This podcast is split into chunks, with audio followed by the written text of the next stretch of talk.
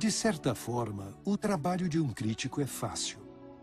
Nos arriscamos pouco e temos prazer em avaliar com superioridade os que nos submetem seu trabalho e reputação. Ganhamos fama com críticas negativas que são divertidas de escrever e ler. Mas a dura realidade que nós, críticos, devemos encarar é que, no quadro geral, a mais simples porcaria talvez seja mais significativa do que a nossa crítica.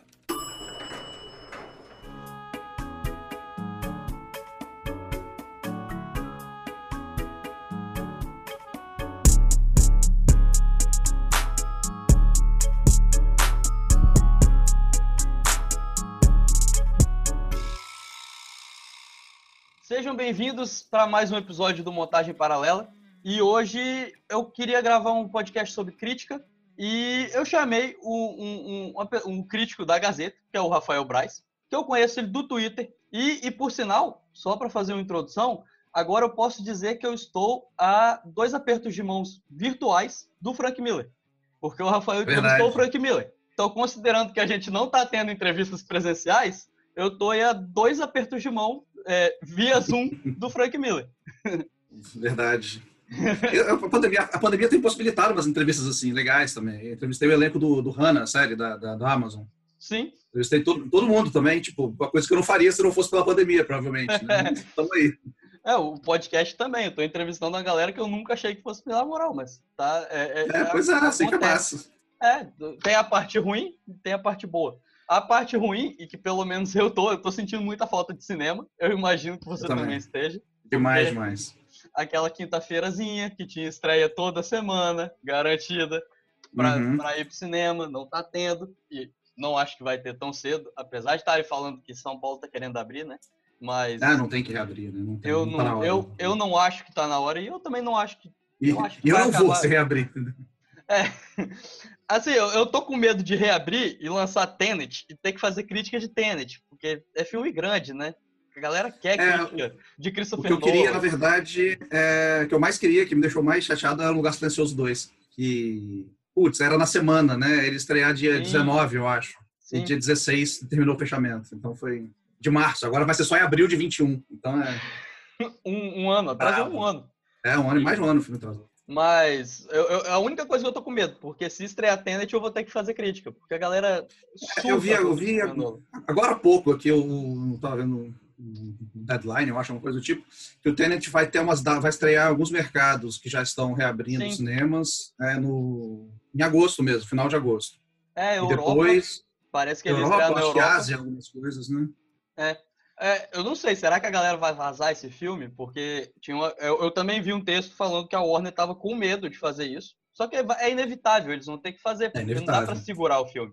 Então eles vão ter que abrir mão de algumas coisas. Né? É, você tem que abrir mão de algumas coisas. E aí a, a parada é que eles estavam com medo de divulgarem o filme, de fazerem uma versãozinha caseira ali filmada ah, e soltarem Tenet na internet.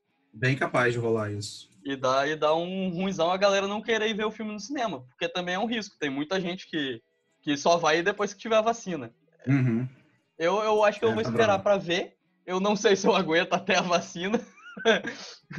mas, mas, logo que estrear eu não vou não. Eu vou esperar para ver é, como que, que a galera vai reagir, se a galera vai que nem uma doida para lotar a sala de cinema, porque se ver como é que vão estar as coisas aqui por aqui também, assim, porque Exato. É, tá brabo. Exato. Mas é, para começar, como que é a sua relação com o cinema? Como que você começou a escrever crítica? Como que Cara, eu consumo muito, muito, muito cinema desde criança. Criança mesmo, de, de, de, de lembranças de do primeiro vídeo cassete lá em casa, de ir à locadora com meu pai, pegar filme sexta-feira, sábado, de ir aos cinemas do Centro de Vitória. Eu tô com 40 anos, então ainda peguei os cinemas do Centro de Vitória, é, tinha, filmes Trapalhões. Tinha um cinema que era da Garoto, não tinha? Eu tinha o Cine Teatro Garoto, mas era lá de La Velha ali, né? Não, não, é, é, então, é porque... Eu fui pouco lá. Eu, eu, eu lembro que eu vi Tarzan nesse cinema, só que ninguém lembra desse cinema. Eu falei, cara, eu Não, eu vi certeza. algumas coisas lá. Eu, eu lembro do logo da Garoto, eu ia num cinema que tinha um logo da Garoto, eu falo, gente, mas tem, eu, eu lembro que tinha, eu tinha o Cine Teatro Garoto ali, ali, na Glória. Eu lembro que eu fui, eu fui lá, o único filme que eu lembro de ter visto lá, acho que foi O Aprendiz, do, do Brian Singer, isso tem 20 anos.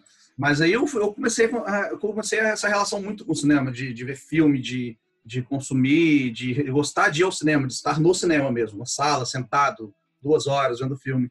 E fui ficando mais velho e mantive isso, só que e consumia muito, eu, consumia, eu, adorava consumir uma crítica de cinema mesmo, né, do jornal, eu pegava a Gazeta, que a Tribuna não tinha tanto, continua não tendo muito, né? agora tem um espaço online ali, mas é, no jornal mesmo não tinha. Então eu pegava as críticas da Gazeta e lia, tinha um vizinho que, meu que assinava a Folha, eu pegava as críticas da Folha, a Veja, e ia consumindo isso.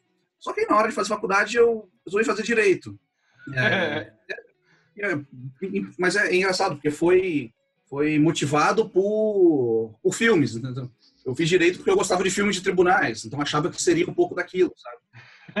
E, é, idiota. Mas eu fiz o curso inteiro, formei, né, trabalhei. E depois que eu falei, cara, não, quero trabalhar, quero fazer, quero trabalhar com, quero ser jornalista, quero trabalhar com cobrindo o cinema, fazendo crítica, cultura, não só cinema, na verdade, eu fiz por causa de cultura, muito música também, literatura que eu gosto muito. E aí fiz outra faculdade, e nesse período tinha um, tinha um cara na minha turma que ele tinha um site. Um, agora nem tempo, o site era bem legal, revista Paradoxo, era, era bem bacana o site. E era uma revista semanal, era semanal mesmo. Toda terça-feira mudava tudo, mudava capa, mudava colunas, tal. E era semanal. E ele me chamou para fazer umas críticas para lá pro site, sabe que eu gostava. Comecei escrevendo ali para ele. E foi rolando, rolei, rolou, fiz muita coisa ali pro site mesmo. Até quando eu entrei na Gazeta, logo no final da faculdade, curso de residência, entrei na Gazeta, fui para o Caderno 2, que era a parte de cultura, mas já tinha gente que fazia cinema, já tinha gente de tudo. Eu peguei, ia pegando só a raba, né? Só, só o resto do, do sobrava que eu ia fazendo.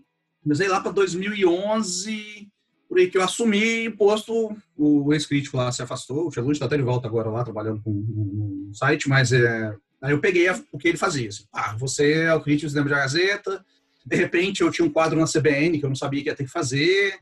E foi, foi isso, foi rolando, assim. Eu tô lá, tem fazer 11 anos agora, né, que vem, na verdade. Eu tô como, o, como crítico de cinema de Gazeta. Agora já é cinema, sério, agora já é tudo, né? Porque as coisas se misturaram muito nesse, nesse meio tempo, que eu acho bom, eu acho bem legal.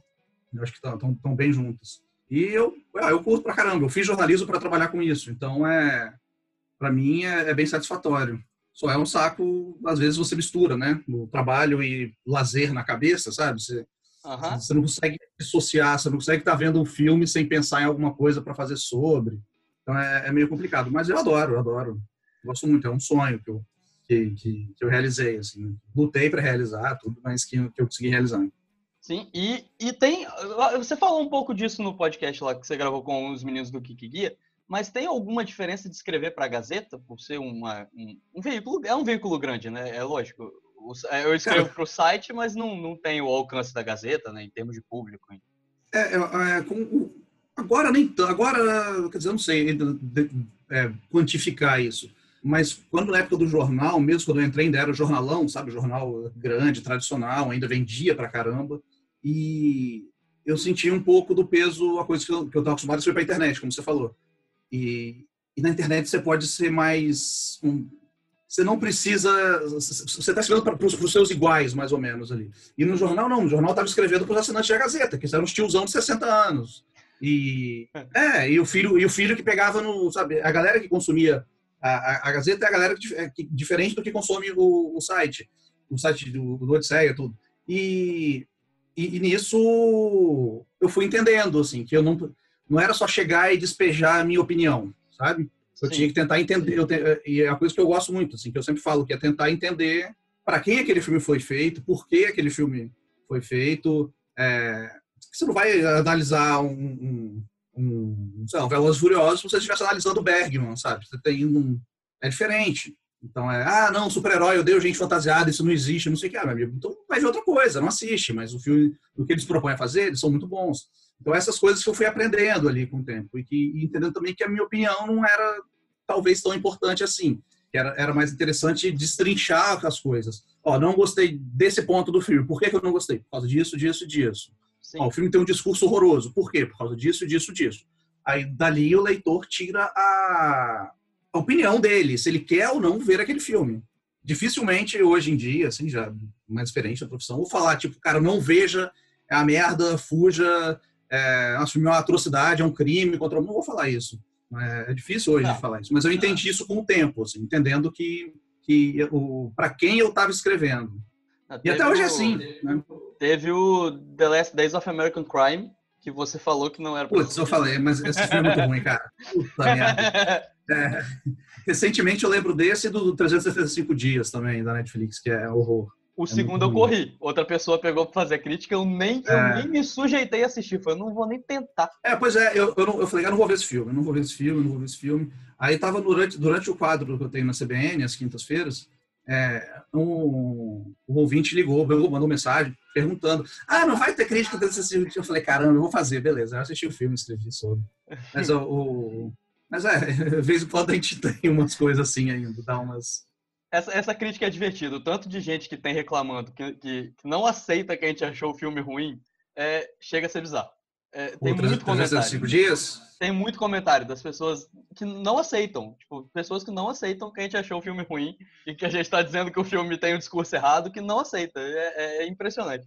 Cara, eu tenho, eu tenho tentado fugir um pouco de, de, de, comentários, assim, de internet. Principalmente, como eu falei, o, o pessoal que segue o perfil da Gazeta, que é onde eu publico minhas críticas, é, não necessariamente, é uma galera ampla, né? A galera pode estar ali para seguir informação do trânsito e se depara com uma, uma coisa dessa. Sim, então, sim. às vezes, é, às vezes eles me marcam, aí eu acabo não tendo como, né? No Twitter. Ah, olha a crítica do Rafa Braz aqui e tal. Aí eu acabo recebendo todos os comentários. Às vezes eu silencio também alguns, porque tem uns que são. O do Barraca do Beijo 2, que eu fiz essa semana passada. E. Não, pior que eu, eu, eu até falei bem do filme, as pessoas estão criticando. A maior parte das críticas foi por eu ter falado bem, inclusive. Aqui entra, entra, entra naquela, naquela história de. Porra, eu sei que não é um filme feito para mim, cara. Sim. É um filme para adolescente, é um filme para pessoas de 20 e poucos anos no máximo. E, então, é, eu tenho que entender isso. Funciona além disso, tal. Aí as pessoas reclamaram, tal. E eu tô marcado lá, tal. Eu recebo notificação, poxa, teve trocentos compartilhadas lá, nem Não, tá recebendo isso até é, agora. Isso é uma parada legal, que é meio que é como que a gente faz para avaliar um filme, né? Porque eu, eu pego muito isso quando, quando eu, eu vejo, eu tenho uma irmã mais nova, ela fez nove anos ontem, então ela assiste todos os filmes da Larissa Manoela. Todos os filmes ela quer ver. Eu já levei ela para ver alguns no cinema. Eu assisti, sei lá, Detetive do Prédio Azul com ela no cinema. Eu não, não, não, não passa muito longe do meu público. Não escrevi sobre Detetive do Prédio Azul, mas eu fui assistir Detetive do Prédio Azul com ela no cinema. E eu assisti vários da Larissa Manoela. E eu não acho os filmes horrorosos. Eu vejo tanta gente falando tão mal. Eu falo, gente, só não é pra mim o filme, sabe? Tipo, é o filme pra minha irmã. A minha irmã adora. É, ela, ela teve um caso, né, do Larissa Larissa Manoela, esse último filme dela, que foi, pra Netflix, esqueci o nome agora. É, Moda Avião. Moda Avião, exatamente. É, eu entrevistei ela e é uma menina super simpática, super inteligente, fala super bem, super disponível para falar com as, com as pessoas, com os jornalistas. E, e às vezes assistia o filme com, essa, com isso na cabeça, já entendendo que não era um filme para mim, que era um filme como a Barraca do Beijo. E, e as pessoas estavam pagando pau pro primeiro Barraca do Beijo e tal, na Netflix. Aí chega o filme da Larissa Manoela e. Ah, Larissa Manoela, não vou ver. Mas o filme foi o, é o, é o filme de língua não inglesa mais visto do mundo na plataforma, né? Então é, é um sucesso tremendo. E eu também a minha audiência no site foi lá para cima. Porque tudo via Google, né? As pessoas procuram Larissa Manoela. Você vai bem de, de, de SEO lá, né? Do, do Google, do optimização de procura, você fica lá em cima. Se você ficar lá em cima, você vai e entra. Sim. Bicho, é claro. é absurdo a quantidade de acesso que tem. Não, é importante, e essa Larissa Manoela bombou tem muita gente que às vezes escreve é, é, sobre Larissa Manoela pensando que está assistindo Scorsese, né? E não Sim, é. pois é, é isso que eu falo, não há. E nem é para ser, sabe? Essa, a, a intenção, do, da, a intenção do, do, dos diretores, dos produtores do filme, não é que a Larissa Manoela vai ganhar o Oscar ou que o filme vai ganhar, ou vai para Cannes, sabe? É para ser uma comédia românticazinha de duas horas para adolescentes da Netflix, é isso. E isso eles propõem a fazer e faz, faz direitinho. Sim. Eu, é. Quando eu escrevo, eu exponho as coisas ali. Eu, às vezes, eu, a, a, o, lance de ser o único, por exemplo, que tem feito isso no, na Gazeta, é que acaba tendo que fazer tudo, né? Sim. Então, eu faço desde o Larissa Manoela, o Barraca do Beijo, a o filme Cabeção, que estrear no, no final do cinema, que a gente não sabe quando vai voltar, mas uma água aqui. Meu copo do Transformers aqui. Você já entrevistou o Michael Bay também, né? Já duas vezes. Ele não gosta. Ele foi meio bravo uma vez comigo. E foi desse filme, inclusive, né? Que esse é o. Acho que é o. Não sei, não lembro agora se é o último. O último Cavaleiro, Transformers. Acho que é o quinto. E foi uma zona, é personagem pra caramba, entrando toda hora, informação, personagem que só entra numa cena, uma apresentação tipo, super legal, assim, né? Coisa meio. Aquela estética do Deadpool, né? De pá, aparecem uns gráficos na tela tal. E tá, três segundos depois o personagem morre. Você fala, cara, pra que gastar desenvolvendo esse personagem? Aí eu perguntei algo assim para ele, se não era melhor ele ter menos personagens em tela do que tanta informação. Aí ele falou, eu sou o criador do blockbuster moderno. Eu sei o que eu tô fazendo. então tá bom. A gente, a, gente, a gente já falou várias vezes na rádio, como eu até acho, eu acho que ele foi muito importante em um dado momento pro cinema. O primeiro Transformers é bom, eu acho que ele foi. Ele teve ali o um momento onde esse cinema do Michael Bay se tornou moda, né? Mas eu acho que agora já, cara, já, perdeu. Ele é, ele é noventista, ele tá nos anos 90 até hoje ali, né? Aquela coisa de explosão, câmera rodando, quando aquilo era uma coisa um pouco nova ainda, assim. É, hoje os, os Bad Boys, né? A galera tá querendo bem mais um John Wick, o Resgate, onde a, a ação ela é entendível, ela é compreensível. É. E tem é, é, a galera que era dublê que tá fazendo, né? Tanto no John Wick quanto no, no Resgate, era um, é um ex-dublê que dirige, então é uma parada que ela é, é, é dá para você entender, porque o cara ele sabe como fazer a cena de ação, né? Então, eu acho que ele perdeu é, e ele não entendeu que ele perdeu, o, o, Michael Bay. Tanto que ele fez o da Netflix lá com o Ryan Reynolds, que eu também não curti muito, não. É, eu achei excesso de informação, assim, muito atropelado, mas melhor do que os Transformers, porque também... Ah, não, mas aí é, também... Pior que os Transformers era... É difícil. O Transformers é, é, é, é a coisa que eu carrego, porque eu, eu só tinha visto o primeiro no cinema. Aí o segundo, não é porque eu falei não estava trabalhando ainda, eu não tive que ver, não sei o que aconteceu. Aí não vi. Aí o terceiro fui chamar para entrevistar o Michael Bay. Eu falei, putz, e para ver o filme, eu falei, putz, vou ter que ver o segundo. Aí eu vi o segundo, o terceiro. aí daí eu tive que virei setorista de Transformers, então. é, mas e, e aí, é, como a gente está falando sobre crítica, o que que você acha que uma pessoa precisa para ser crítico? Porque vamos supor que tenha galera que, que goste, né, que, que queira e que vai escutar isso aqui. E, e o que, que você acha que precisa? Primeiro, ter opinião, né? Acho que é importante, mas não ter opinião de, nossa, isso é uma bosta, ou então isso é épico, sabe? É saber é, organizar as ideias, as opiniões que você vai tendo. Eu, eu, não gosto muito dessas críticas, tipo, acabei de ver o filme, nossa, melhor filme de todos os tempos, tal, épico, épico, maravilhoso, blá, blá, blá. É, é menos um pouco. Assim, você tem que se dissociar um pouco do, do, do, do fã do, de cinema, do fã de filme, de certos, de certos aspectos de, do, do cinema, para entender um pouco. E estudar é bom, cara. Precisa, e quando eu digo estudar, não é estudar, fazer cursos e fazer é, audiovisual na UFES ou cinema na UFF, não, não é nada disso. É, pegar conteúdo mesmo, de ler. É, eu, por acaso, eu fiz na, na faculdade, é, eu fiz um documentário como, como TCC e estudei muito roteiro para fazer isso. Então, aí eu gostei muito de estudar roteiro, estudar técnicas, é, estruturas tal. E, e, eu aprendi isso, serviu muito para mim. Assim, quando eu vou analisar um filme hoje, eu consigo olhar o filme, entender o roteiro, entender o que, que ele quis fazer, o que, que qual foi a ideia. Isso eu acho bem bacana. E consumir coisas mesmo, consumir outras críticas de não só locais, gente com opinião diferente da sua, gente com opinião igual à sua. Eu acho importante é, hoje em dia não precisa tanto só escrever, né? Falar que é importante é, é, é ler, porque as pessoas têm que ler para escrever. Mas hoje em dia tem. Não, é, eu acho que tem que escapar um pouco dessa coisa do, do melhor de todos os tempos tal. E, Sim. E tentar. É. Você vai no é. YouTube, você vai para qualquer filme e é. Não, esse, esse tipo de crítica destruiu o Coringa para mim. Porque, tá, nossa, o filme saiu, todo mundo surtou, falando que era, Na hora que eu fui assistir, eu falei, não achei isso tudo. E aí eu parei para pensar e eu botei isso na crítica. Eu falei, cara, eu acho que foi tanta gente me falando que era o melhor filme do mundo que eu entrei, ele não era, e eu não achei o filme ruim, mas eu me decepcionei de um jeito foi, putz. Né? É, eu gosto, eu gosto do filme. Eu vi, é, é, gosto até bastante. Não acho a melhor coisa do mundo. É, não, eu, eu tinha visto antes. Eu, eu vi antes. Eu dei quatro pro filme, mas a galera acha que eu odeio o filme porque eu dei quatro, porque eu não, não podia dar é, cinco pra Coringa. Eu, eu lembro que eu vi o filme antes na, é, em São Paulo e, e gostei, saí, saí impactado. Falei, é um, um, título que eu fiz que eu gosto muito, que era é um balé sádico de, de criação de, de monstro, uma coisa assim. Eu fiquei com isso na cabeça, né? Por causa como, como, como o Joaquim Phoenix se movimenta em tela tal. Sim. Mas acabou que depois eu fui, para, eu fui baixando, porque a gente estava embargado. Então eu tive que.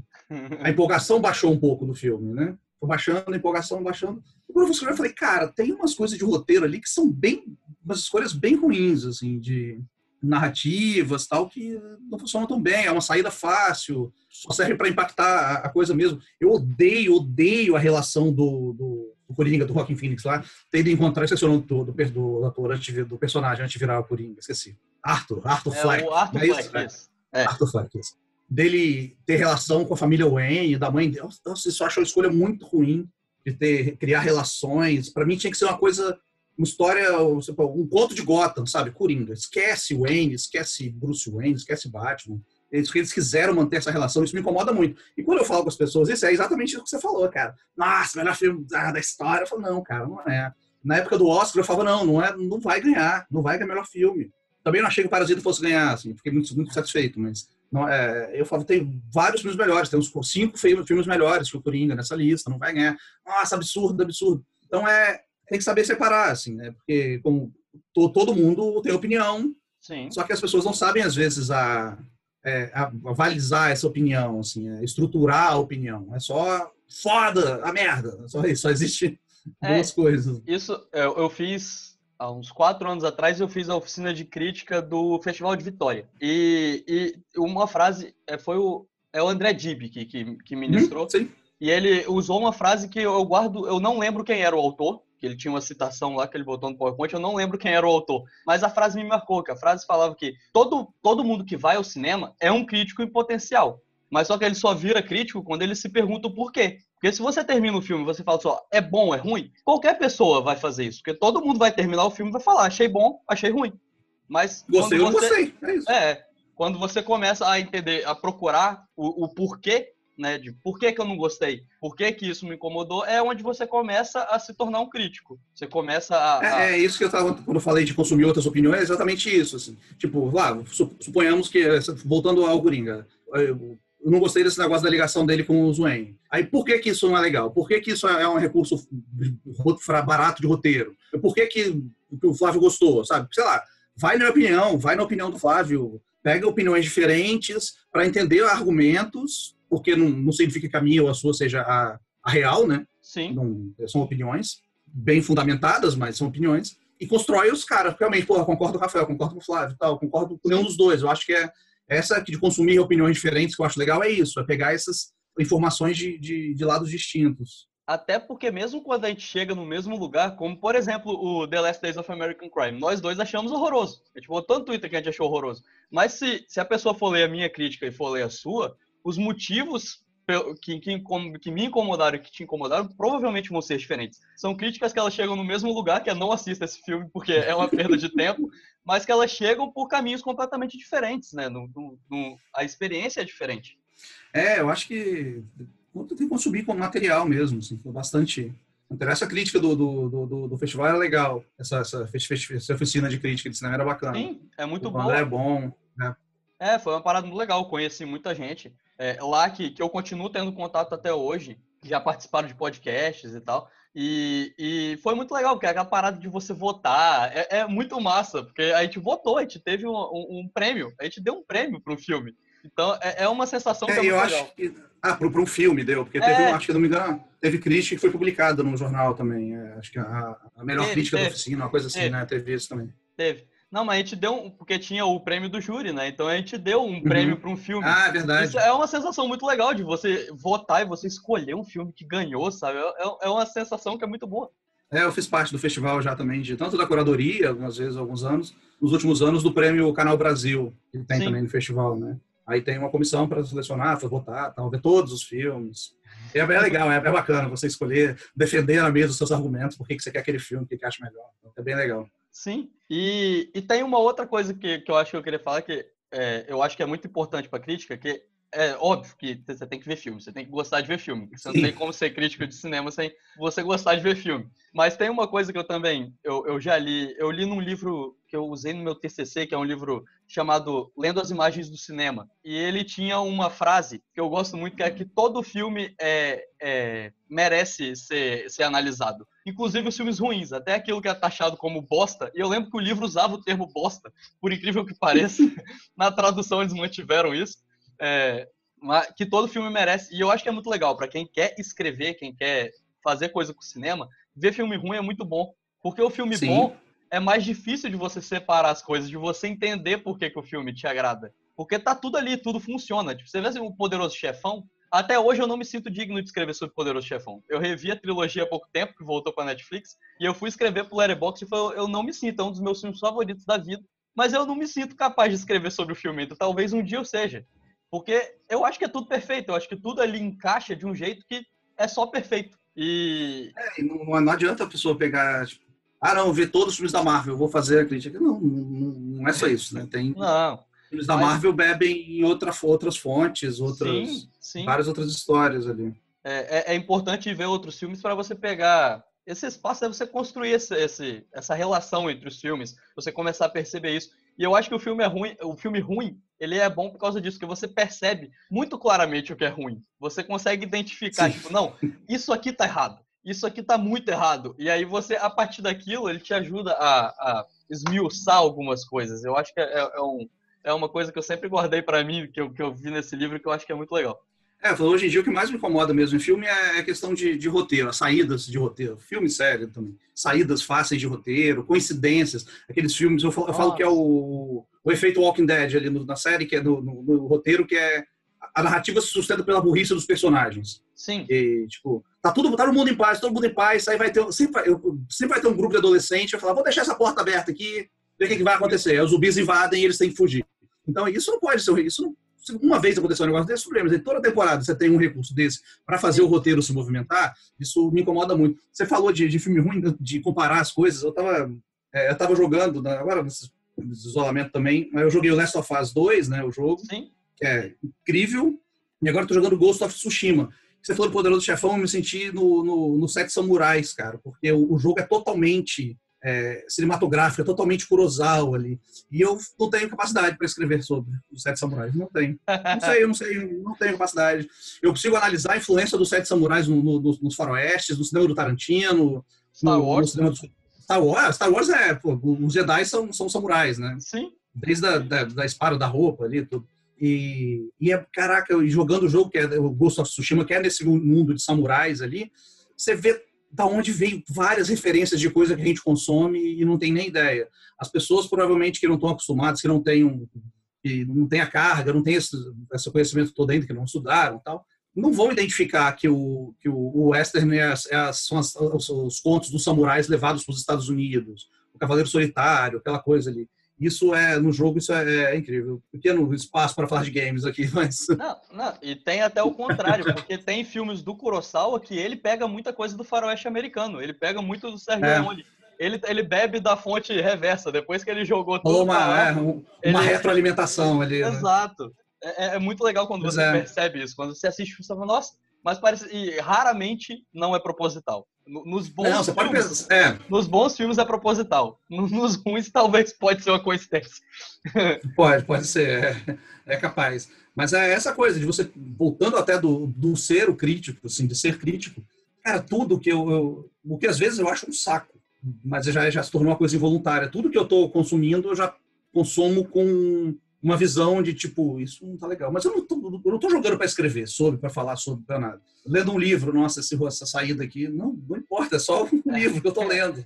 Aí eu tenho que dissociar. E nesse, nesse isolamento isso ficou muito ruim para a cabeça, assim, né? Porque é, o, que, o que você faz no isolamento passatempo? Você vê filme, vê série. Sim. E isso vai se misturando na minha cabeça, assim, tipo, a série que eu tinha que ver para trabalho, a série que eu tinha que ver para eu queria ver para lazer. Agora eu peguei uma série assim, que eu não, falei isso na estreia, tipo, eu vi o, o Marvel Miss Maisel, que eu não tinha visto ainda, que é maravilhoso, incrível, apaixonado pela série. E agora eu tô vendo o Método Cominci, que eu nunca tinha visto também. E, e, as duas são muito legais, são séries leves, que eu não preciso escrever sobre, não preciso produzir conteúdo sobre, tô achando ótimo. Isso é bom. Eu gosto quando alguém pega antes de mim para escrever no site, porque quando eu ainda não sei se alguém vai escrever, eu ainda assisto pensando, será que eu vou ter que escrever? Mas quando alguém já escreveu, aí eu assisto de boa. Falo, não, já tem crítica. Eu posso é, largar, é, é, eu posso ver, falar, tchau, eu vou só ver de boa.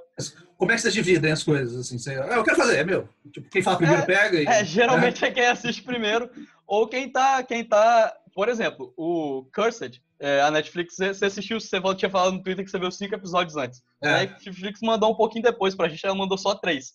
E aí lá no começo. Ninguém, ninguém, falou que queria ver Cursed. Eu falei, cara, é o Frank Miller, eu vi o trailer, eu falei, tem grande chance de eu não gostar.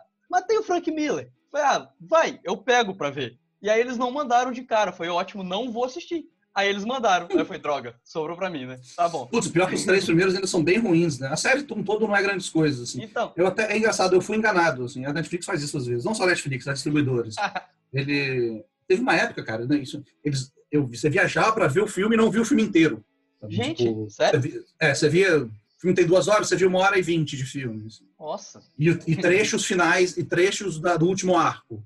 Aí uhum. você via e fala, pô, esse, esse, último arco promete, o filme deve ser bom, eu escrevia e tal. E com o Cursed eu achei assim, porque nos cinco episódios, quando. Você viu a série toda já? Já, já. Eu escrevi. Eu, eu não, não curti. Ah, Dei ali um 4 é, de 10. Não, eu, não, pois é, eu, eu. Os primeiros que eu vi ali, eu, eu, eu peguei o livro para ler, eu baixei o livro. Uhum. É, e o livro é violentaço, é super violento, tem é uma coisa bem quase Sin City, Sin City do Frank Miller também, às vezes, né? E eu falei, cara, e eu acho que o quinto episódio, não sei se é no quinto ou no quarto, é aquela sequência dela no lago com a espada, que ela mata uma galera tal. Eu falei, a partir de agora vai ficar bom o negócio, ela vai sair decepando todo mundo, vai ficar igual no livro, vai ficar maneiro. E não. Aí eles voltam, tem esse auge, que, que acabaram os episódios disponíveis, e você escreve só a partir dali. Eu falei, pô, agora vai ficar maneiro, tal, possibilidades. Aí quando voltou, viu o resto, é, não, não, não, curti tanto. Aí eu fui enganado. Minha crítica tá falando que eu achei ótimo. Mas eu achei legal, não achei tão ruim assim. Eu achei uma série bem adolescente, bem voltada para uma narrativa de muito fácil consumo, não tem dificuldade nenhuma de entender nada ali. Os mistérios são revelados. O Merlin ser pai da, da, da minha mulher é revelado com dois episódios, sei lá, três episódios. Você ia falar, três, ele é pai. Então é. Eu acho que a narrativa é muito fácil, mas é, não é grandes coisas. Agora eu estou tentando ver o Umbrella Academy também, o, o, a segunda temporada mas ainda não, não tive os pedidos atendidos ainda. É, tô, tô, meio, tô, meio, tô meio um, um sumiço da Netflix nesse caso. então, a gente também vai estrear agora, né? Eu acho que vai acabar tendo que assistir, mas a Umbrella Academy eu gosto. Eu queria receber antes, porque eu gosto muito da primeira temporada. É, eu não sei se é porque eu li os, os quadrinhos, eu tinha lido antes, e eu acho muito comportado. Ah, entendi. Mas eu gosto, eu gosto, eu gosto. É porque o quadrinho é surtado. Mas eu acho que não funcionaria dessa forma, sabe? É tipo o Deadpool. O Deadpool não funciona tão surtado como nos quadrinhos, não funcionaria Sim. no cinema. Tem que ter uma, uma lógicazinha. Não, e o Umbrella é bem, bem bagunçado. É, o Deadpool tem uma, uma história quadrinho que eu tenho ela que ele mata todos os personagens da Marvel porque viraram zumbis. Uhum. Isso sim, nunca. Sim. Como que você vai fazer um filme disso? Isso é, é, é, é, fora da caixinha demais. Acho que é as coisas que tem que. Outras coisas, voltando também do, do crítico, é separar essas coisas, assim, porque eles não estão fazendo a série para quem lê o quadrinho. Sim. A série, o alcance é 190 países, 200 sei lá países da Netflix chega hoje em dia. Então a série é feita para isso, a série é feita para um público muito maior, muito mais amplo. Então você tem que entender isso, não adianta só virar e falar, ah não, no quadrinho não era assim, não gostei. Não, é, não, exato. Não dá, né? São mídias diferentes, né? Não, não, não, é, mídias diferentes, tem produções diferentes. Eu, eu tava falando do, do Last Kingdom, a série da, da Netflix também, que eu gosto muito, mas eu não li os livros do Bernard Cornwell, que, em que a série se baseia. E o amigo meu falou, eu falei, ah, achei a série muito, muito limpa, todo mundo é muito bonito, tal, mas né, o livro, pelo que eu vi, é super sujo, super. A espada não, não mata direito, fica, é tudo super bruto mesmo. E, e não funcionaria isso em tela, para levar para uma audiência maior, você tem que fazer algumas concessões ali. Sim. A Marvel fez isso, né? Mega bem, porque os arcos do, do cinema são bem diferentes dos arcos do, dos quadrinhos. E ainda bem que são, porque quadrinho é a zona, gente. O quadrinho morre um, volta do universo paralelo, o Cable vai pro futuro, vai e volta pro. É filho de não sei quem, vai e volta. Ah, não dá, não se perde. Sim, é melhor que seja assim. A Marvel ela gosta muito de juntar personagens. Ela pega tipo vários personagens que são quase a mesma coisa, junta em um só. Eles fizeram isso com o Barão Zemo, por exemplo. O Barão Zemo ele é pelo menos uns três personagens diferentes e que nenhum deles é o Barão Zemo dos quadrinhos. Mas só que é. para aquele, aquele filme específico ele funciona e tá ok. Não, não tem a roupa e tal. Agora falaram que na série lá do Falcão ele vai ter a roupa. A Marvel vai, ah, vai é? pedir essa desculpa aí pros fãs, vai colocar a roupa, vai colocar o. Vão tapar a cara do Daniel Bru, que é um absurdo. O Daniel Bru é um. Não, um baita ator. Um baita ator, você vai tapar a cara do cara com uma máscara roxa, é sacanagem. Mas eles falaram que vão fazer isso. É, o fã quer, então o fã, o fã vai ter. se vai funcionar, é, se vai ser bom, não sei. É, entender isso, assim, que tem coisas que não dá para você levar pro, pro cinema e que vai vai ser diferente. E que, às vezes, o quadrinho foi escrito em mil, sei lá, você vai adaptar o Demolidor, do Frank Miller, de 1981, sei lá, quando é o Homem Sem Medo. E, cara, são quase 40 anos. Você vai, você vai ter que acertar, de adaptar algumas coisas ali. Eu vi agora o. Os fãs estavam criticando o Neil Gaiman, porque ele falou que a, a, ia mudar algumas coisas na adaptação do Sandman para a Netflix. Aí ele falou, gente, eu escrevi, eu escrevi essas histórias há mais de 30 anos. Se eu escrevesse elas hoje, elas não seriam dessa forma. Eu, escrevi, eu as escreveria diferente. Eu estou envolvido na produção. Cara, vocês confiam em mim, né? Deixa que eu, que eu carrego a bomba. Assim. Mas estou ansioso, eu gosto muito do Sandman, então... Ah, eu também tô, mas eu tenho já essa noção, é Netflix. A Netflix não vai fazer uma série de nicho. Não vai. É uma série para muita gente assistir e entender o que é o Sandman. Então vai ser didática, ela vai, vai ter um didatismo que, a, que, a, história em quadrinho não tem. E é isso. É, não tem jeito. É... Vai ter um didatismo lá, lá Christopher Nolan. Arrisca dizer que vai ser uma coisa bem. Vai, vai. Explicadinha ali no final tal. Um personagem para um novato ali para te explicar tudo o que está acontecendo, sabe? Tudo tintim por tintim. Com, com certeza, com certeza. Uma pausa aqui rapidinho no papo com o Rafa, só para dar dois recados, curtos, mas bem importantes. O primeiro deles é que você pode assinar o Odisseia Clube, nosso clube de assinaturas no PicPay. É só procurar lá Odisseia, entrar em qualquer post do site e ajudar a gente a, con a continuar produzindo conteúdo, conteúdo de qualidade. Por enquanto, só tem um plano, mas vai crescer muito em breve. E o segundo recado é sobre o nosso Telegram, que a gente tem um grupo no Telegram, é só também entrar em algum post do site, todos os posts do podcast tem o link, ou então digitar lá a Odisseia e entrar no nosso grupo, que a gente fica discutindo sobre diversas coisas da cultura pop sempre que possível. E um detalhe muito importante, lá não tem recorte, a gente discute sobre tudo. É, só essa semana teve discussão sobre premonição, teve indicação de Os Brutos Também Amam, que é um faroeste da década de 50, e ainda conversamos sobre Eurotrip, que é tipo um American Pie pela Europa. Então é variedade pura. E, e aí, só continuando na crítica, então, é, qual, qual que você acha que é a função da crítica? Tipo, o que que você escreve pensando qual, qual seria a função do seu texto? Cara, não sei. De verdade, assim, não sei. É, para mim é, é, é, é, entretenimento mesmo, porque é uma coisa que eu gosto de consumir. É uma, é uma Sim. É, é, é um texto, é um texto para ser consumido e você decidir se você quer ou não ver aquele filme. Tanto que eu evito ao máximo em textos assim discutir é, grandes plots, algumas reviravoltas que acontecem. E tem, tem gente que, que eu já não acho tão legal. O Pablo Vilaça fazia isso muito antes. Agora acho que ele nem, nem tem feito tanta crítica de cinema mais. Ele, ele ia destrinchando o filme ah, em tal sequência, quando acontece isso, isso, isso, o diretor quer dizer isso, isso, isso, isso, isso. E por mais que eu, tenha, eu li bastante e entendi algumas coisas a partir dali, não é uma crítica de entretenimento, não é uma crítica que você vai ver se você quer decidir ou não se vai ver o filme. Sim. E eu acho que eu tento fazer isso, eu tento falar, mostrar para as pessoas por que elas devem ou não assistir aquilo. Leia o texto, tira as conclusões que, que, o, que o texto oferece ali e entrega algumas coisas, se cumpre expectativas, se não cumpre. É difícil uma função, né, de, não, de Eu acho que eu, eu tento, eu, eu, posso dizer o que eu tento, vou falar se eu consigo, porque eu não sei se eu consigo, mas eu tento escrever algo que, que seja bom de ler, óbvio, né, é, é, é o que é importante, mas que adicione algo à discussão. E também, eu concordo, sem, sem dar tanto spoiler, a não ser que, que seja proposto. E aí eu vou deixar claro desde o início. Esse aqui eu vou dar spoiler porque eu quero falar com spoiler de, de, de algo, né? E, e, e, tal. Mas a maioria das críticas sem spoiler. Algumas são muito difíceis de escrever sem spoiler. Por exemplo, as São. críticas de Vingadores, que eu escrevia de madrugada, eu chegava três horas da manhã da pré-estreia e falava, vou escrever para sair rápido. Já fiz algumas vezes também. Meu Deus! É desesperador escrever sobre sem spoiler. Os últimos dois, o Guerra Infinita e o Ultimato, eu fiquei olhando pra tela e falei, como que eu falo sem spoiler?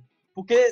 Cara, então, mas é, é engraçado, esses dois filmes, eu, eu, fiz, eu fiz a crítica sem spoiler, e foi muito mais com base na minha experiência de, do que eu estava ah, presenciando. Ah, assim, foi, foi, foi uma pegada muito mais de, de, de, de, fã, de consumidor, de me sentir recompensado pelos dois últimos filmes, que é uma grande recompensa, né, para quem acompanhou esses 12 anos, ou 11 anos, né, ano passado, de Marvel no cinema. Então foi essa coisa assim. Então o, o texto do, do o último é o Ultimato, né, obviamente. É. O texto do Ultimato é, é super. Se eu, se eu ler hoje, eu vou achar estranho, porque é o texto foi exatamente isso. Chegando no cinema três e meia da manhã, pegando o computador e escrevendo, e dormir cinco e pouco.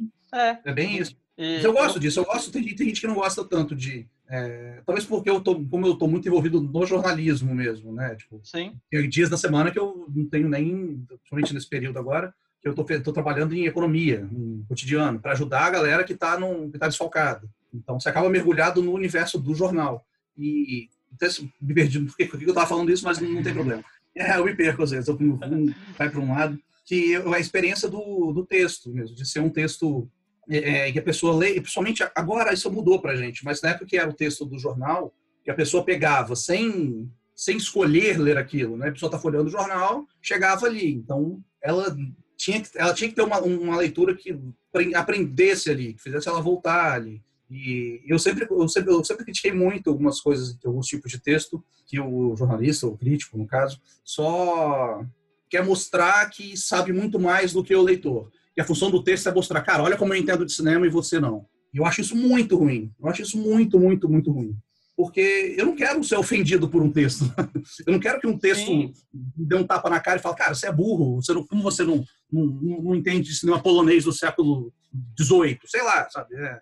Eu não quero isso. Então o texto tem que ser uma experiência agradável para quem está lendo. Hoje, com, como a gente está focado muito mais na coisa da, de, de internet, as pessoas escolhem mais entrar no, no, no, conteúdo, as pessoas buscam por ele, elas chegam até ali porque estão buscando por ele, ou porque, ou porque seguem o Odisseia no, no, no, Twitter, ou porque me seguem no Twitter, ou seguem a Gazeta. A Gazeta nem tanto, porque a Gazeta é mais ampla, mas ou porque me seguem ali, e as pessoas estão buscando, elas estão... Eu, eu, fiz uma coisa no meu Instagram, eu uso muito pouco Instagram, não gosto muito.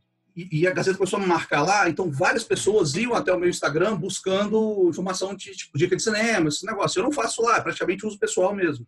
Aí eu botei lá no, no, na bio, né? Tipo, ó, se você quiser dica de cinema, não sei o que, vai atrás do perfil no Twitter, que é muito mais legal. Então, muita gente foi de lá para o meu Twitter. Então, tem muita gente que está ali por causa disso. Eu entendi isso e tento compartilhar essa, essas coisas. Então, é entendendo, você falou do texto, é entendendo, cara, a experiência, assim, porque a pessoa, a pessoa tira um tempo para ler um texto seu, ou meu, ou de qualquer outra pessoa, você não quer brigar com ela, você quer que você quer que ela tenha uma experiência interessante, que ela volte Sim. naquilo depois.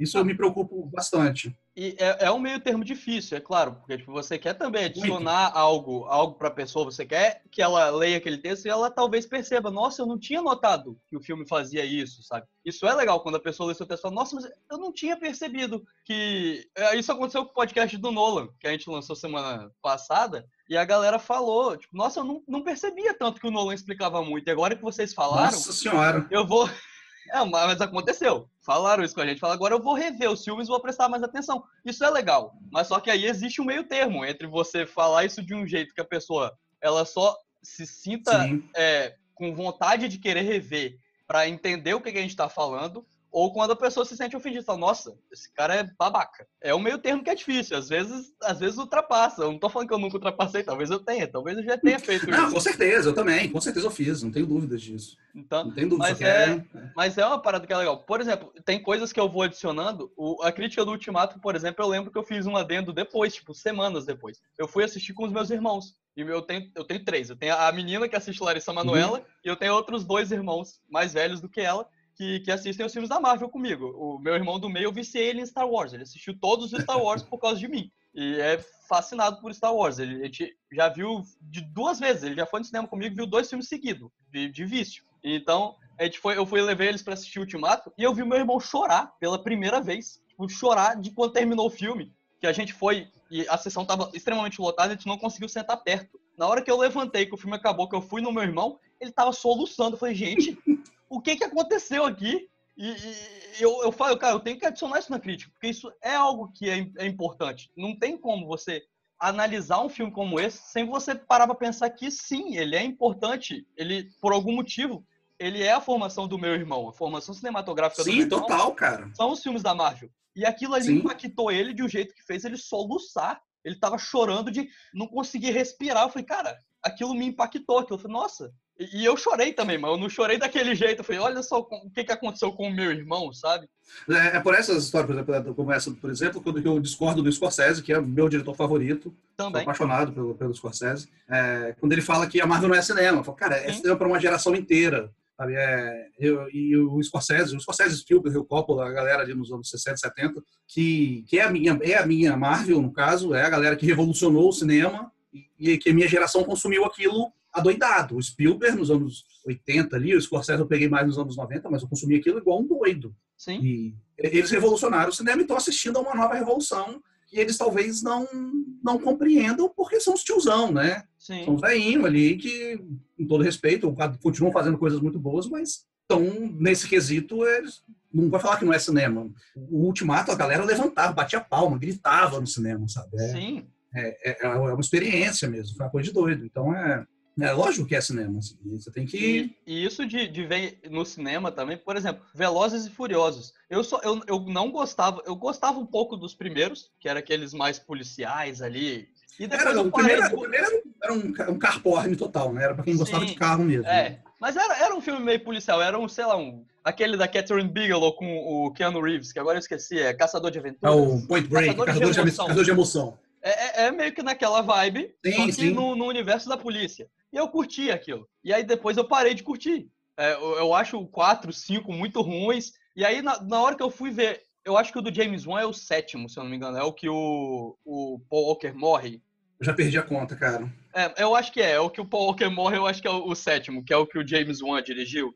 Mas enfim, quando eu fui ver esse, e aí eu, eu comecei a curtir um pouco mais. Falei, ok, eles entraram numa vibe de ligaram foda-se e entraram pra zoeira. Eu pra mim foi o quinto mais. esse. É, pra mim é o, do, é o quinto que é o do Brasil, eu acho. É, o quinto é o do Brasil. Não, foi no quinto, quinto que eu foi no quinto que eu tive essa, sensação de tipo, cara, eles estão fazendo um cinema de super-herói com carro. Sim. É, é isso, é super-herói, é a, a, a, o Velozes Furiosos é a franquia para bater de frente com a Marvel. É isso que eles querem, eles querem o mesmo público, eles querem esse, esse tipo de consumo. o primeiro, o primeiro eu vi no cinema, acho que foi, que eu vi, eu vi alguns no cinema. É, mas o, o, primeiro eu gostei na época que eu vi, achei legal. O segundo, o terceiro eu acho horroroso, aquele Tokyo Drift, o desafio em Tóquio, acho muito ruim. O quarto já deu uma melhoradinha, mas não tá grandes coisas ainda. A partir do quinto que entrou, entrou o fator absurdo ali depois. Sim. E, ah, depois teve submarino e É, mas então é aí que eu acho que eu gosto mais. Porque aí quando eu fui ver o Sim. oitavo no cinema, que eu via a galera vibrando com cada frase de efeito. E as frases de efeito daquelas anos 80, que o The Rock virava e mandava uma frase de efeito horrorosa, mas a galera vibrava. Eu falei, ok, eu entendi o que, que esse filme faz com as pessoas. Eu, eu não discutir. Talvez eu não goste de tudo dessas frases de efeito, mas eu tô vendo a galera gritando. E eu, eu não posso negar isso. Como quem, quem sou eu para negar que esse filme mexe com as pessoas? de alguma maneira. Exatamente, é isso que, isso que, que eu digo, assim, que tem que entender para quem o filme é feito, sabe? É. Não adianta você não gostar por não gostar, não gostar porque não gosto de filme de ação. Então, cara, então vai ver Velozes Furiosos, né? Exato. E, e, aí eu, eu usei isso um pouco na crítica, tanto desse quanto do Hobbs em Shock, eu acho a mesma coisa, a galera também vibrava absurdo com o Jason Statham e com o The Rock. E, e eu também usei muito disso, falando que eu lembrei da crítica do Rei Leão do último. Que quando eu fui uhum. assistir, eu primeiro assisti ele dublado e legendado, porque eu assisti dublado não curtia, foi antes de eu escrever, eu vou assistir ele legendado para ver se, sei lá, só a dublagem estragou o filme. Aí eu assisti não. legendado. É. E aí eu tive ali a minha opinião. E eu ia dar uma nota menor pro filme. E aí eu fui ver com os meus irmãos. E eu terminei, eu falei. E eles só assistiram, sei lá, Rei Leão uma vez comigo. o Rei Leão não fez parte da infância deles como fez uhum. E aí eu assisti, perguntei o que, que eles gostaram, e eles estavam fascinados. E aí eu falei, cara, ok, talvez não é para mim esse filme, sabe? Talvez é para essa galera que eles estão jogando uns videogame ultra realista e que eles querem ver ultra realismo. Eu falei, tá, me incomoda, mas o que, que eu posso fazer, sabe? Meus irmãos, eles ficaram fascinadíssimos. E eu usei isso na crítica, e teve uma galera que não gostou, eu falei, mas, pai, é, sei lá, foi o que eu pensei, sabe? Porque eles realmente gostaram do filme. E Rei Leão não faz parte da infância deles, mas faz da Sim, minha. Então, eles não têm nenhum apego. Eu não tive, eu não tive muito apego ao Rei Leão, não. Já era um pouco mais, já estava com 15 anos, eu acho. Então não tive tanto tanto interesse. Assisti na época que todo mundo viu, tal, mas não Sim. tive tanto interesse. Então, eu, então eu, eu fiz, a, comparei os dois sem um, um apego sentimental ao anterior. Ah, o, o, Lucas, eu vi a pré-estreia com o Lucas. A gente foi no Mochoara assistir o filme na uhum. pré-estreia. Só tinha dublado, infelizmente assistimos dublado. O Lucas, ele saiu inconsolável, porque ele já assistiu, acho que, Rei Leão em todas as línguas possíveis e porque ele assistiu o Rei Essa Leão é para aprender japonês. Ele sabe as falas de Rei Leão em japonês. Ele já assistiu o Rei Leão em todas as línguas possíveis, 500 vezes. Ele saiu do filme inconsolável. Ele saiu, ele não estava aceitando o filme. Falei, cara, é, é. talvez o filme não seja para você, não sei, entendeu? Ele, ele odiou o filme. Ele achou pavoroso. Falei, Aí quando eu assisti com os meus irmãos, eu entendi, é, talvez é, e, e, tem um pouco a ver. A Disney ela quer apresentar para uma nova geração. Uma geração que, que não, não viu o Rei Leão do jeito que a gente, que eu vi Rei Leão, do jeito que o Lucas viu o Rei Leão. Então, eu acho que tem um pouco disso. Não que o filme seja maravilhoso, eu não acho o filme maravilhoso, mas, mas mudou, me, me deu um pouquinho de uma mudança de concepção. Eu, talvez eu não esteja tão certo em só falar mal do filme porque ele não supriu a expectativa de quem tem Rei Leão como um dos filmes favoritos, sabe? É, eu acho que é um caso, esse é um caso curioso, porque é um caso que você pode comparar os dois. Sim. Você pode pegar tudo, por exemplo, a história que eles aumentaram em meia hora o filme, né? Então é um, é um tempo bom para aumentar de narrativa ali. São boas, novas tramas para você botar no meio. Aquilo funciona, aquilo não funciona. É, eu, eu me incomodei, eu me incomodei, assim como você, eu me incomodei com a coisa ultra realista. Cara, eu não quero, se eu quiser ver animal, eu vou ver Net Geo, sabe? Não, não quero ficar, não preciso ver o Rei Leão. E a coisa da, das vozes ali e tal, que me incomodou, um pouco também. Mas eu não acho o filme de todo ruim, não. Me incomodou acho... muito na música. A música me incomoda, porque eu acho que, que destoa, não bate. Porque na hora que os leões é, estão só é. falando, eu falo, ok, são leão falando. Eu já vi, sei lá, Bud, que é um cachorro que jogava futebol e falava. Uhum. Ok. Então, tipo, o leão tá só falando, eu tô aceitando. Na hora que eles começam a cantar, eu acho ruim. Ali é, o filme me quebrou. E é, um, e é um filme que as músicas eram muito marcantes, né? Então, Sim, é, é mas isso. ao mesmo tempo a Disney ela já tinha falado que ela ia se propor a fazer uma versão ultra realista. E ela cumpriu, né? Tipo, cumpriu, total. Ela cumpriu. É bom, é ruim? Não sei, eles vão continuar fazendo? Provavelmente não. Eu acho que eles, vão, eles não vão voltar a fazer um só com animais tão cedo. Pelo menos eu acho. É, tinha dado certo no Mogli lá, né? É, mas o Mogli tinha criança, né? O mas tinha criança, criança, sim. É, é, o lance é, de ter a criança faz toda a diferença ali.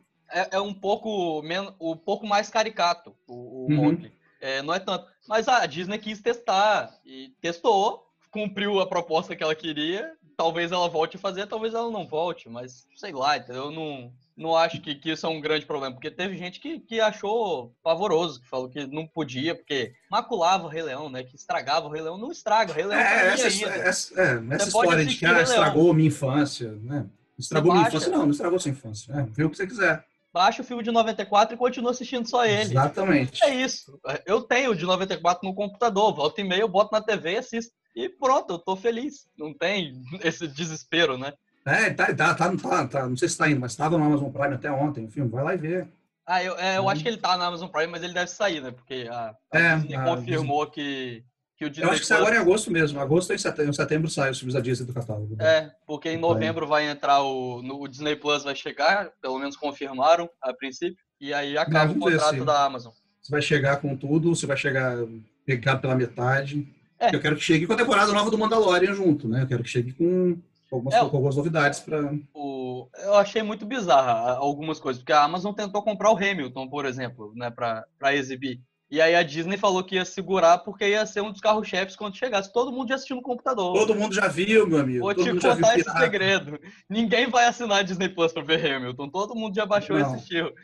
Nossa, todo mundo já viu. Parece passou. Sim. Parece que é um filme da Globo passando domingo à tarde. Porque eu não fiz crítica porque não teve lançamento oficial. Mas eu É, eu também, eu fico, eu fico nessas, assim, de. É, mesmo estando disponível, né? Em, é outra coisa também que você falou de, de, de crítica para a Gazeta, por exemplo. É, eu, eu, fico dando voltas, tá? Eu tenho esse problema. Não, de... tá ótimo. porque é isso, né? Hoje em dia todo mundo tem acesso a coisa. Ah, por que você não fez crítica do, do, do Palm Springs, que é um filme que saiu no Hulu? Sim. Que, que, é um filmaço, é muito legal. Eu, eu, assisti, gostei também. Eu achei o filme muito legal, adorei o filme. Aí eu, falo, eu ia recomendar as pessoas, ah, por que você não fez crítica? Eu falei, cara, porque ele não está disponível no Brasil. Ah, tá, só baixa no torrent. Eu falo, pô, mas eu tô, eu escrevo num veículo, um veículo de é, de tradição, então botar um negócio que eu estou incentivando a pirataria, sabe? Então fiquei nessa, eu fico nessa ainda também. Isso. O de Hamilton eu camuflei. eu fiz um texto falando, pra, é, analisando se o filme podia ser indicado ao Oscar. Então eu analisei o filme sem fazer uma crítica. Eu não contei para ninguém que eu tinha assistido. É, você dá essa acho, eu acho que nem pode, né? Eu acho que, eu acho que nem, nem, nem classifica como. Eles já, assim. já tiraram. A Disney queria. Já tiraram, né? Mas o Oscar falou. É, na década de, 90, de 70 ainda teve. Teve um ator que ele ganhou o Oscar por uma peça de teatro filmada e tal. Mas aí depois eles passaram para documentário. Então Hamilton poderia ser indicado se fosse um documentário sobre os bastidores da peça e tivesse cenas Entendi. da peça. Mas se tivesse algo de bastidores, mas como não tem, ele acaba não podendo ser indicado ao Oscar. Ele vai ter que ficar com o M da vida, com, com o Globo de Ouro, talvez. Ao M, ao, ao, ao M ele pode, será? Ao, ao M falaram que pode, porque ele pode, mas é. pode como é, programa de variedade. Ah, tá. pode como filme. Ele entra como programa de variedade e aí ele pode ganhar. Só não vou conseguir indicar os atores, né? Aquele rolê todo, mas talvez o filme seja indicado alguma coisa para. Ah, ele vai para o Tony. É. Mas aí ele já ganhou todos os Tony possíveis é. quando a peça estreou, então. mas Aí a gente até tá falando de, de algumas polêmicas, eu vou, vou, puxar alguma uma outra coisa que eu até tinha comentado com você no WhatsApp, porque eu odeio quem faz. Mas aí é, é, sem ser, é quando falam do crítico, que é quando o, o, produtor ele faz o filme ruim, e aí ele fala, esse filme não é pro crítico, ele é pro fã. Mas, mas eu, eu sinto uma vontade de falar mal só por causa disso, porque aumenta. Porque eu acho muito bizarro, porque é como se o crítico fosse um extraterrestre, que é, é muito foda, a pessoa é muito foda, porque e ao mesmo tempo ele tá chamando o fã de burro para mim, porque ele fala, ó, eu fiz esse filme muito ruim, mas o fã ele é muito idiota, ele vai engolir isso aqui, e só a crítica que não vai gostar. E, e eu acho que isso me dá um pouco de raiva.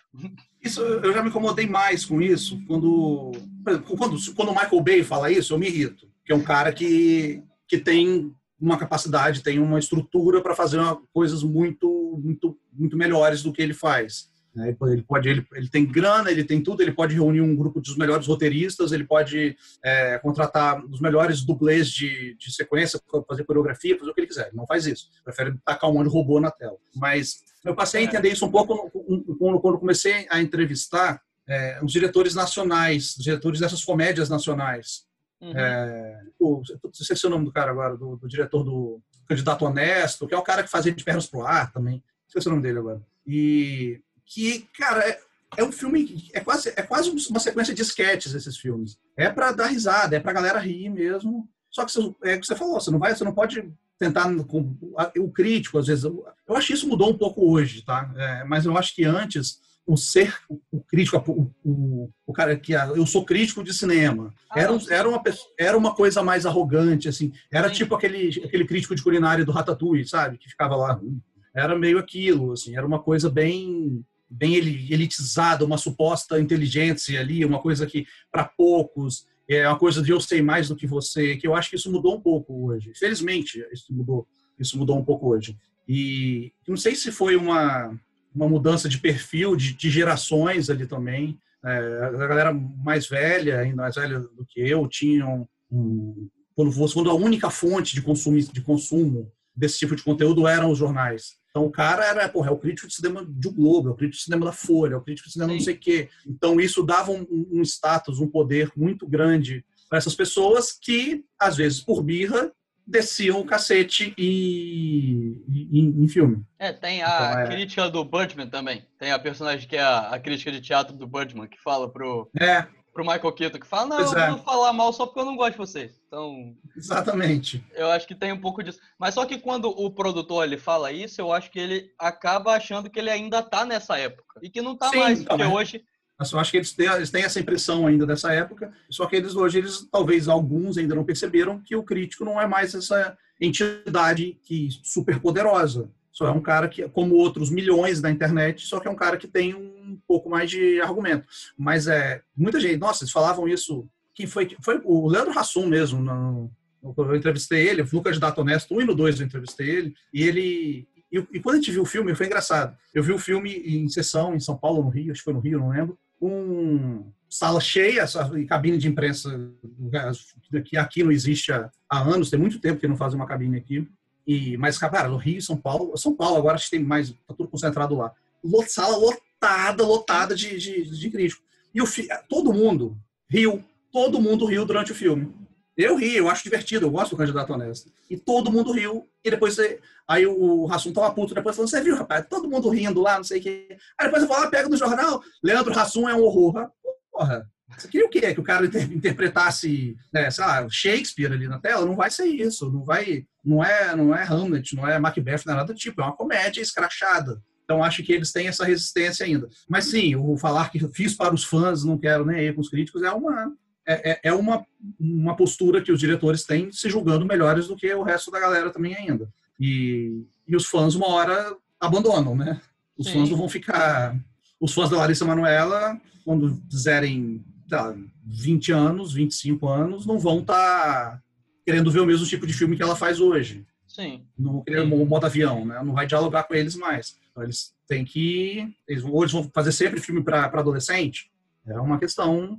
É o Michael Bay, tá 30 anos, 40 anos fazendo filme para homem de adolescente. Né? Filmando mulher de baixo para cima, filmando a bunda. Tem um, uma cena no Tartaruga Ninja, que é que eu, eu tenho, o Michael Bay eu tenho uma certa raiva mesmo. Ele é produtor do Tartaruga Ninja. É. A, a, a, personagem da Jennifer. É a Megan Fox. Megan Fox, isso. Ela entra numa redação do jornal, assim, numa delegacia, não lembro. Tá todo mundo de casaco, de terno, de não sei o quê. Ela entra de top e fala, pô, a, a, a, sexualização da coisa ali toda. De, então, ele filma para adolescente e homem. Dos anos é, 90. Dos anos 90. Ele não mudou isso, sabe? Ele continua fazendo isso até hoje. E é por isso que eu acho que a crítica, a, a, posição da crítica se inverteu contra ele. O cara que inventou, que inventou o blockbuster moderno, como ele mesmo disse, ele se tornou um, machista, é, controlador, um problema de relação com atores, né? Então, porque ele não se adaptou junto com, com a crítica mesmo, né? Com o mundo do cinema se reinventando ali.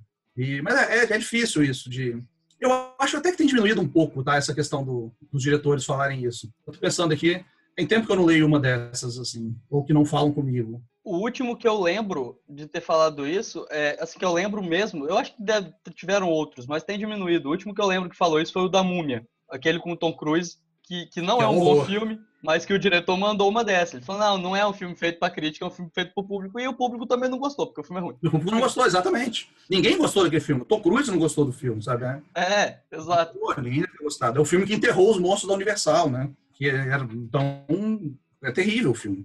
Então é, a crítica tinha razão desse filme. Foi, parece que não era uma, uma coisa tão. Tão, é, tão. Os fãs gostaram. Quem? Vou, vou combinar, quem que é fã de A Múmia, sabe? Ah, eu, eu até gosto do, do Brandon Fraser. Eu, não, mas é que você gosta de. Eu vi antes É um filme divertido, mas aí a ser fã, se os irmãos russos falam que fez, fizeram o um novo filme da Marvel para os fãs, eu falo, beleza, entendo. Se sim, o... sim. É, então é essa é a diferença, assim, isso faz parte. Mas eu acho que eles não. Eu acho que está renovando a geração dos diretores também, né?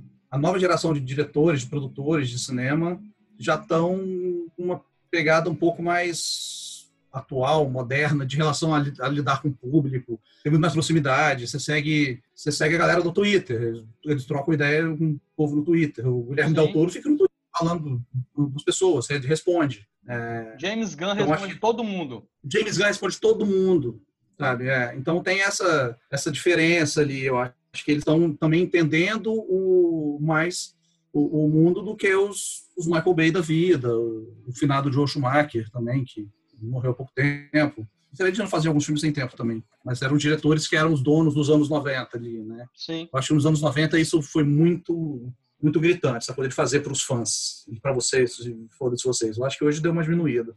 Não, e até que você faz sim para os fãs. Quando os Irmãos Russos fazem Vingadores, é um filme para os fãs. É evidente. Total. Só que o negócio é você falar. Eu acho que quando o diretor ele fala isso, eu acho que ele demonstra uma superioridade que talvez não precise, porque isso é o que você falou. Mas a gente sabe que eles fizeram um filme para os fãs.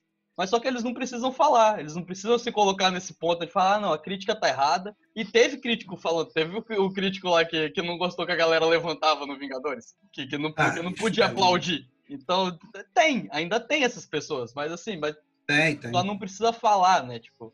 Mas essa galera tá ficando para trás também já, né? A conectividade mudou tudo, assim, mudou a relação das pessoas com, com o mundo, sabe? Com essa galera que, como eu falei, que era o posto ou crítico do cinema, um cara que, que a galera ficava intimidada pela presença dele. Isso não existe, mas não deveria existir, pelo menos. Né? Sim. Não sei se, se rola muito ainda fora daqui, mas é, aqui o último, aqui Vitória, o último que eu lembro foi o Hamilton de Almeida, que era crítico da Gazeta, o finado Hamilton, que era uma instituição, assim, você ia no cinema, você viu Hamilton, você falou, caraca, o que será que ele achou do filme e tal? E, e, ele tinha essa postura de ser o crítico, era uma, uma tradição ali.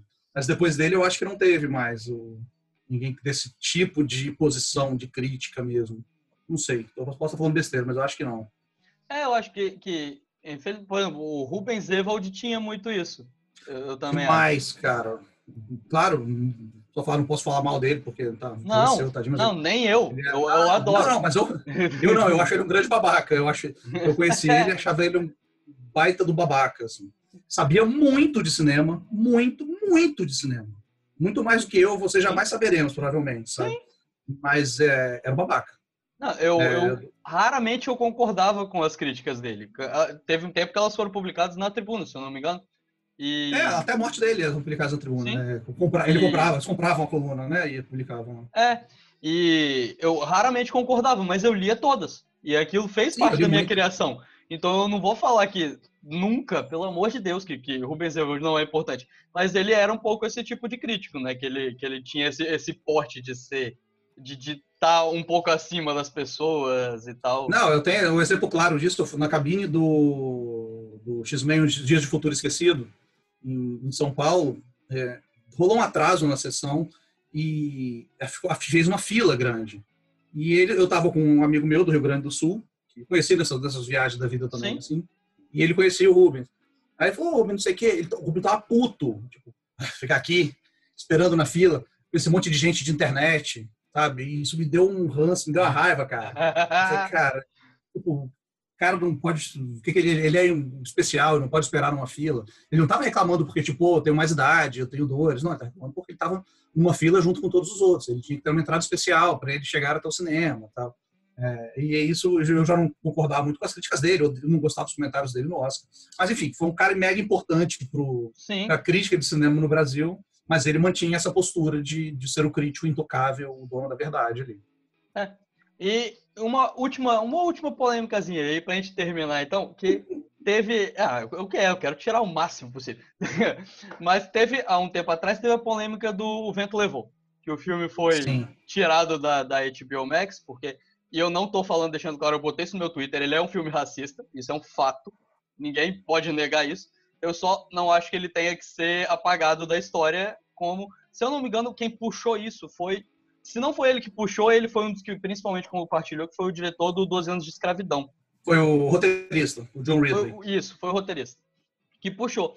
E eu, eu não acho que, que apagar seja a, a melhor opção. E até que a HBO tirou primeiro, mas ela entendeu isso, aí ela relançou o filme com, com os comentários de uma professora explicando sobre isso e tal, que eu acho que é muito importante, que é o que eles já faziam com as animações do Tom e Jerry, porque as animações do Tom e Jerry são todas extremamente erradas. Eles faziam isso? Eles já tinham, Eles tinham já comentários? Já? faziam, eles Ah, faziam. legal, não sabia. com, com, com o Tom e Jerry e com algumas coisas do Looney Tunes, porque tem, é, são coisas que foram feitas na década de 30, Uhum. década de 40, e, e são coisas completamente diferentes. E, e tem uma coisa que me dá raiva, e aí é, é- é crítico. Eu sigo muitos no Letterboxd, eu não sei se você usa o Letterboxd. Eu tentei usar e não, não tive disciplina para ficar atualizando.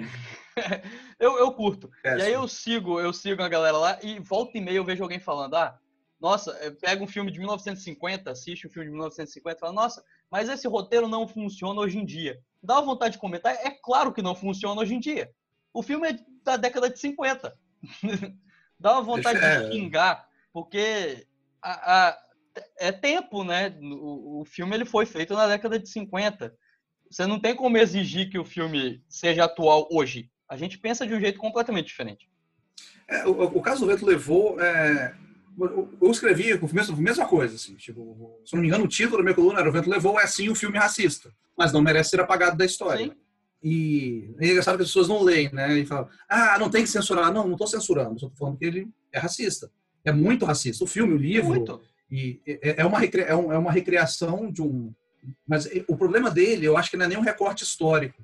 Porque ele não era um recorte histórico fiel à época, é histórico fiel à época que ele foi feito. É, ele já Porque ele- na época, né? Porque ele falava É, da vitória ele- dos confederados e tal.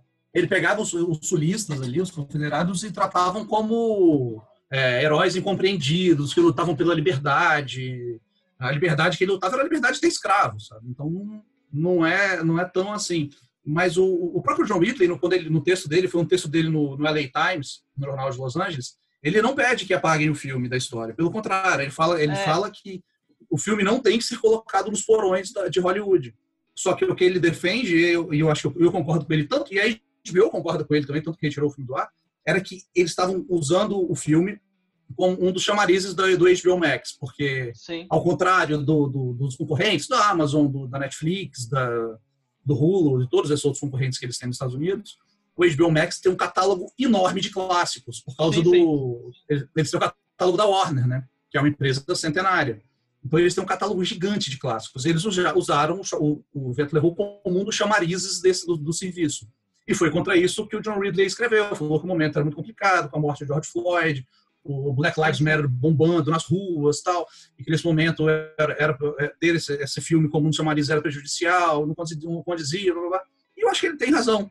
Isso eu não acho que, que, que ele esteja errado. e o, a sugestão dele foi exatamente essa, que o filme fosse reinserido no catálogo, saísse do catálogo durante um tempo, enquanto as coisas estavam pegando fogo lá nos Estados Unidos, Sim. literalmente, né? Estavam tacando fogo em delegacia e tudo lá, é, para que pudessem ter uma contextualizada, pudesse ter, eu, eu, não vi, eu não vi a versão que, que foi colocada lá, né? Não, eu também eu não, sei como está hoje em dia. Eu não sei como está hoje em dia, mas eu sei que tem, tem tinha avisos, eu sei que tinha uma contextualização do, dos momentos históricos, falando que, na verdade, a guerra de sucessão, foi, foi sucessão foi isso, isso, aquilo, não foi muito daquele jeito. Então, isso eu acho importante que, que tem ali. Que as pessoas não consumirem aquilo como, ah, não, isso é um recorte histórico. Porque lá em 1920 era assim. Não, não era. Na época que esse filme já, esse filme já, já estava, já tinha uma visão equivocada da, das coisas. Então, essa é a, a, a, pegada. Mas ele mesmo falou depois, ele falou que acho que, ele, acho que a HBO podia aproveitar essa oportunidade para inserir no catálogo alguns documentários do, sobre, sobre racismo, sobre guerra de sucessão, sobre guerra civil, sobre a reconstrução dos Estados Unidos. E, e ele, acho que, eu acho que ele foi bem feliz no artigo dele. Normalmente é a galera que interpreta do jeito Exato. que quer, né? É, Essa, é, é esse que é o negócio. Então é tipo, estão querendo censurar o cinema, é um recorte da época, ninguém entende. Na época era assim, cara. Aí foi engraçado, eu escrevi esse, o texto que estava no jornal, foi estava no site também, e tem um fotógrafo lá da Gazeta, o Carlos Alberto, que é um, um acho que é, talvez seja o funcionário mais antigo que a gente tem lá hoje. O Alberto está com 56 anos, assim. E ele é negro. Ele mandou o texto e falou: pô, cara, que bom que você escreveu. É, uma das coisas que mais me incomodou na minha infância era ver o vento levou dublado e a voz que eles botavam no, no, nos, nos, nos, personagens negros. Falava, era uma voz, era, era, era, tudo muito, muito expressão dele, muito crioulo doido, assim, né? Aquela coisa de, uhum. de, de era, era, e, e, a impressão de que tudo aquilo era uma família. Aquilo me machucava muito, ver os, ver os, os escravos como parecia que eles eram da família dos brancos, e não era assim, a gente sabe que não era assim. Aí quando ele, ele me respondeu eu falei, ah, pô, que bom, pelo menos é, é, atingiu algumas coisas, porque teve outra, teve outra gente que ah, querendo censurar, não, não tô querendo censurar nada. Não. Pelo contrário. Eu acho que o filme tem que ser visto mesmo. É, exato. Né? Já Mas foi disso, né? Em, em, quando, quando as pessoas não interpretam direito, cai num risco e que aconteceu, o vento levou, ele virou o filme mais baixado do torrent naquela semana. E aí muita gente assiste pela polêmica e não assiste porque não leu o texto direito, não, não interpretou, não está preocupado com quem está escrevendo sobre isso. E aí assiste o filme que é racista e concorda. A gente sabe que a gente está num, num momento onde tem muita gente que, que não, pois é. tá, tá achando de boa se soltar, né? Soltar o, o racismo que estava dentro ali escondido, tem muita gente que tá A pessoa tinha vergonha, agora não tem mais. Né? Encontrou Exato. vozes que falam, falam como ela ali. Né? Exato. E aí você assiste o Vento Levou sem esse... É claro que, que, que, que é, o ideal seria ter né, é, um, um, o documentário apoiando na HBO, mas quando a HBO tirou, ela fez uma galera assistir sem esse apoio. E aí eu fiquei um pouco um pouco dessa dúvida, sabe? Se talvez uhum. o melhor não seria esse aviso ter sido bem mais rápido, porque ficou muito tempo sem e muita gente assistiu O Vento Levou e achou muito de boa aquela visão do filme e não acha que ele é racista. E aí eu sei lá, mas é, é, é uma questão que é muito problemática, né? Que como que você vai é, lidar? É, é, é, super complicado, cara. É super complicado. E e ainda mais, pô, mais nós dois, dois homens brancos falando sobre isso. É, mas é, é um discurso que é super perigoso ali. Não só pelo racismo, como o John Ridley falou, mas pela história distorcida que o filme traz. Os, os, os escravos não eram pessoas bem tratadas, não eram é, parte da família, não eram não estavam todos felizes ali e tal. Essa coisa toda, não. esse recorte. Você, ali é pega, é que... você pega até o contexto da, que o Vento Levou foi o, o, primeiro filme que teve uma vitória no Oscar de uma negra, né? Que foi. Que... Foi, ela, ela, ela, foi, a primeira, foi a primeira negra em uma cerimônia é, como convidada. Sim. Atriz. Mas só que aí você pega a história como um todo, eles entregaram um prêmio para ela em outra sala. Teve uhum. várias tretas. O, o, o, produtor, o produtor é o Celsvik, né? Do, do Vento Levou? Se eu, ah, se eu não, não sei, enganado. Cabeça, eu, eu acho que é. E, ele comprou uma briga muito grande, porque ela não podia nem fazer campanha para o Oscar em diversos estados, porque os estados não deixavam ela. ela. ela não pode, ela não pode se sentar na mesa da, da, da do filme. No, Exato. Na cerimônia. Então, é. você vê como que era uma parada extremamente bizarra. E, e se aquilo estava acontecendo nos bastidores do filme, você vai querer me, me dizer que num filme que se passa 40, 50 anos antes da, da data do Oscar. Uhum. Se isso ainda acontecia no Oscar, você vai tentar me enganar que ela era da família? Não é. Pois é, não, não tem essa. É, enfim, é, eu, essa questão, essa questão de racismo assim, no cinema que é, é bem é complicado, né, cara? Eu tento tentei discutir algumas vezes já com algumas pessoas eh, esse racismo mais moderno ali, esses racismos de, de, de Green Book, por exemplo, de é, histórias cruzadas. Pessoas falam, não, mas eles estão ali, eles são amigos, eles estão ajudando um ou outro. Tá falando, não, cara, não é. é olha, olha é. o discurso, o, o, o, o, branco que muda tal. É, é muito complicado, cara. Mas até é, hoje, até hoje se faz isso, né? Então é. Não, isso foi uma coisa. Os, filmes, os filmes anti, os filmes antirracistas de hoje são racistas ainda. Essa é a. É, então, mas o, isso. 12 anos até... de escravidão, o próprio 12 anos de escravidão, a galera fala que é. Eu não considero, eu não acho tanto, não.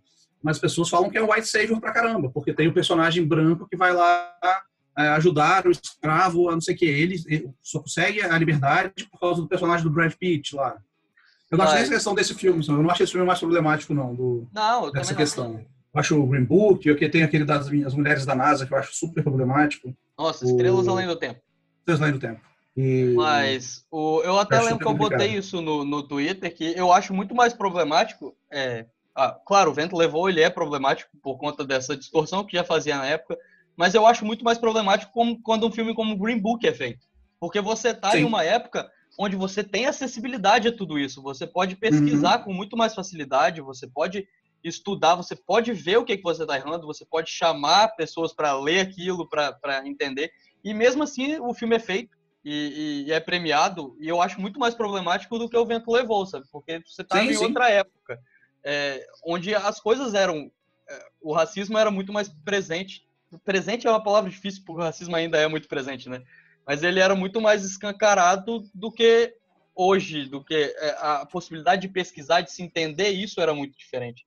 Então eu acho muito é, pior você ter um filme como Green Book ganhando do Oscar do que ter o Vento Levou, entendeu? É, o Vento Levou em 30, em 40, né? Oscar 39, né? Não nem lembro agora. É. Estou tentando buscar aqui. Foi Oscar de 40. É, sim, é. Lá era uma coisa que estava ainda era mais aceita, né? Tipo, tava sim. mais o sul dos Estados Unidos ainda era super racista, né? Então era uma coisa ainda é, né? Mas na época ainda era tinha era legalizado o racismo, institucionalizado. Sim. E, então, hoje em dia, as pessoas, esses filmes acabam sendo uma linguagem moderna, uma coisa mais atual, o Green Book que é meio divertido, assim, né, um pouco comédia, e acaba levando de uma forma diferente, mas eu não acho nem que seja intencional no caso do Green Book, não. Eu acho que é um é, é uma visão de mundo que, esses, que esses produtores, roteiristas ali têm. Sim. É, Sim. é assim que eles acham que o lutar contra o racismo para eles é botar um, um, um, branco ajudando um personagem preto. É isso, eu acho que na cabeça deles é assim, entendeu? Mas eu acho que isso, eu acho que isso vai mudar, espero que mude. Eu também. Tem que mudar, na verdade, né? Porque já tá na hora. Exato. E eu acho que pô, você tem mais alguma outra coisa que você quer desabafar sobre críticos? Ué, não sei, cara. Eu tô. Não, eu tô pensando aqui, eu não sei, tem uma coisa que eu sempre falo que eu não falei, que cultura ou cinema. O cinema bom não é o que você gosta.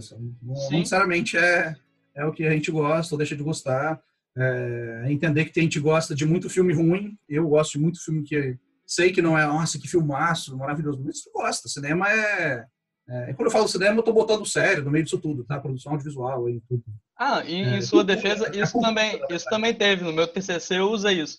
Tem um, o Arlindo Machado, que, que, que é um ele tem vários livros sobre cinema, ele tem uma frase que ele fala isso, que para ele cinema tudo é cinema. Ele considera tudo Sim. cinema porque ele engloba tudo, porque em linguagem não muda tanto assim. Você muda em algumas técnicas, em, em formatos, mas em termos de linguagem tá, tá quase tudo. É, e, hoje, e hoje em dia mais ainda, assim, hoje em dia tá mais, até a linguagem está muito mais próxima, né, do essas séries de, de, de streaming, por exemplo, que são feitas para serem consumidas de uma tacada só, elas têm uma linguagem já muito diferente das séries do, dos anos 2000 mesmo, de, Sim. Que, é, que é coisa semanal. Eu revi, minha esposa nunca tinha visto Breaking Bad, eu revi com ela. É, não é a minha série favorita de todos os tempos, não. Você acha boa, é legal.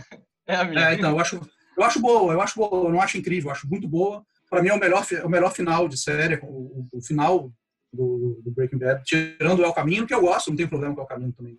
E, mas eu revendo agora, com essa, essa, essa, essa narrativa já na minha cabeça de, de sentado no sofá, vendo um monte de episódios seguidos, você percebe como ela é estruturada diferente, como os episódios eram estruturados para ter uma narrativa que se encerrasse um pouquinho.